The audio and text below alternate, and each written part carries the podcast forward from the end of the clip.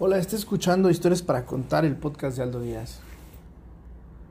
Tengo una teoría bastante certera para saber si uno está viejo. Por favor, responda las siguientes cuatro preguntas. Uno, cuando pasas por la calle y hay chicos jugando fútbol, ¿se detienen para que pases? Dos, ¿te gustan las aceitunas? Tres, dices frases de señor tales como, ese aire es de lluvia. ¿Ya ves moros con trinchetes o no hay moros en la costa? Te va a pasar como al perro de las dos tortas etc. 4. ¿Sabes cuando el precio de un artículo de primera necesidad, llames el kilo de tortillas, el aguacate o el jitomate, subieron de precio? Yo hice este mismo examen y me di cuenta de algo. Yo ya estoy viejo. No estoy todavía lo suficientemente viejo como para no reír si la vecina gorda del 7 se cae. Y afortunadamente me sigo sorprendiendo de las cosas hermosas de la vida, que casi siempre son pequeñas y gratuitas.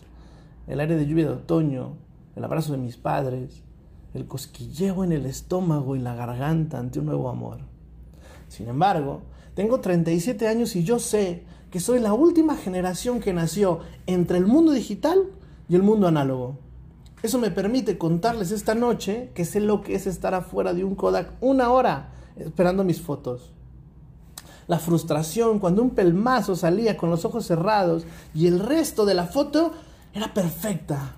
Sé lo absurdo que sería para alguien de mi generación en esa época tomarse una selfie. Sé lo que es esperar en la radio, listo para que saliera la canción que te gustaba, preparar el cassette y todo para grabarla, estar ahí con el botón en el rec, y que a media canción el descerebrado del locutor hablara, era terrible, doloroso. a veces me da un poco de vergüenza recordar estas cosas porque la edad me llega de golpe. Recuerdo la ilusión de mamá, su mirada, sus ojos, su sonrisa. La primera vez que puso una bolsa de palomitas en el microondas nuevo sin tener que ensuciar toda la cocina y en apenas unos minutos. Era una maravilla. Nosotros, dicho sea de paso, teníamos cinco canales en la televisión. Dos eran novelas, uno era noticias o deportes, otro era del Estado. Y entonces teníamos un solo canal para ver. Mi generación sabe perfectamente lo que es ver mil veces un capítulo de la serie que te gustaba y nunca ver los finales. Detesto muchísimo que un muchacho de ahora con 455 canales, 2000 series a su antojo y un catálogo de 7000 películas con el lujo de la internet me diga, estoy aburrido. Detesto profundamente que mi sobrino le mande un mensaje de WhatsApp a su novia y ella le conteste enseguida, porque él jamás sabrá lo terriblemente horroroso que era marcar a la casa de la chica que te gustaba y que te contestara el papá. Peor aún, que el futuro suegro te empezara a hacer plática. Era brutal, brutal.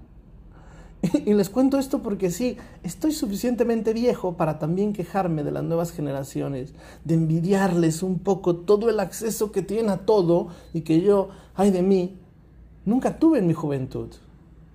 Y también odiarles un poco porque no lo valoran, ya nacieron con el chip integrado. Y puedo decir esa frase porque en efecto que sí, que ya estoy viejo, lo sé, ese valor a la experiencia me da a entender el valor de las cosas, no solo de lo que fue, sino de lo que vendrá. Para hacer este discurso prendí la computadora y escribí los caracteres. Si me equivocaba, solamente tenía que apretar otra tecla y recomenzar. Pero recuerdo perfectamente bien hacer lo mismo para una tarea en una máquina de escribir Olivetti enorme. Recuerdo la tinta en mis manos y sobre todo el olor a liquid paper con el que nos drogamos todos saludablemente y en familia si te equivocabas. Dicen los historiadores que jamás el mundo había estado mejor. Sí hay hambre, pero jamás tuvimos que racionalizar alimentos por una guerra. Hay una enfermedad tajante en el mundo que avanza así, pero ante la fiebre bubónica el COVID es un juego de niños. El mundo ha mejorado en paz, en salud, en economía, en comunicación. Vivimos muchos años más y con una mejor calidad de vida todo el mundo? ¿Por qué entonces nos quejamos como humanidad? Quizás por eso. ¿No será quizás acaso eso que somos unos niños con 748 canales y 23 mil películas y aún así nos sentimos aburridos? Estamos tan bien como especie humana que no lo valoramos. ¿Cómo podríamos hacerlo si no vimos lo otro, lo terrible y lo absurdo que era el mundo antes de nosotros. No está mal valorarlo o no. A mí desde que era chico me cuesta muchísimo trabajo comer algo que no quiero a pesar de que me digan que hay niños en África que no tienen que comer. Es cierto, ni estoy en África, ni conozco a esos niños, no me importa. Me es imposible ponerme en los zapatos de alguien que no conozco. Y el problema no va por ahí. El problema como humanidad es que hoy, en plena pandemia del siglo XXI, estamos reaccionando más como viejos que como jóvenes. Y me explico. Es de esa juventud aburrida abrirse espacio en el mundo algo mejor. Es tarea de los jóvenes aburrirse por lo que hay y cambiar algo mejor. Es de los jóvenes la revolución y ser de izquierda y creer en la medicina alternativa. Es retar a los viejos a base de bailecitos de TikTok y apostar que eso está bien y que es cool y que eso va a asombrar al mundo.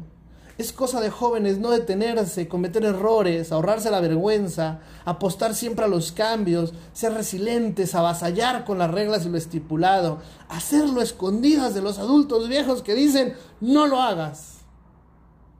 Por desgracia, nuestra generación está ahora en un estado de vejez precoz. Y también me explico. La primera vez que mi abuela vio a una chica en bikini en la televisión, yo estaba con ella, de puta no la bajó le empezó a gritar obscenidades a la pantalla y se quejó de la moral y las buenas costumbres. Los viejos, ya se sabe, se resisten al cambio. Es prácticamente imposible que el mundo pueda volver a ser el mismo a partir de que un chino se comió un mangolín en término tres cuartos.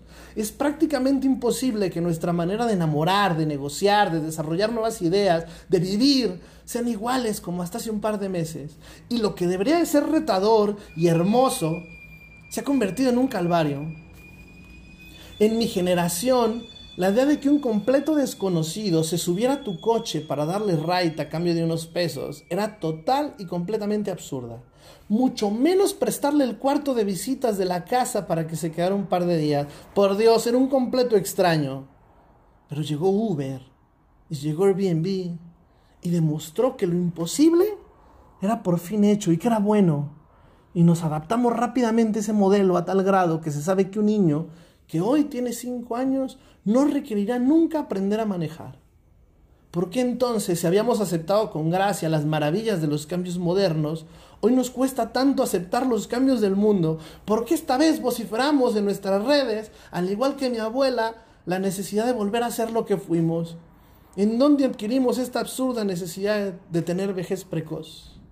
Porque también es importante que lo diga esta noche. Nos hemos vuelto adultos sin delicadeza. El mundo está medianamente amargado y medianamente frustrado. Si pudiéramos, seríamos como ese viejo cuarentón que se compra un deportivo y se va con la peluquera 20 años menos.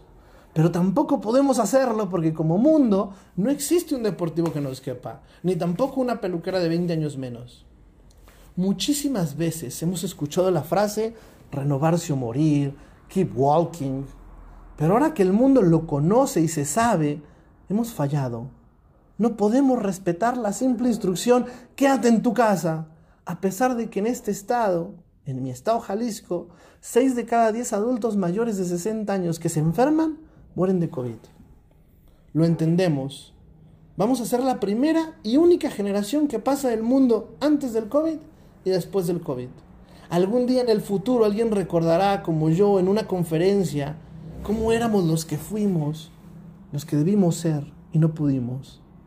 Hoy el negocio de lonches de la esquina de mi casa tiene el mismo nivel de competencia que la cadena de loncherías típicas de antaño con 18 sucursales.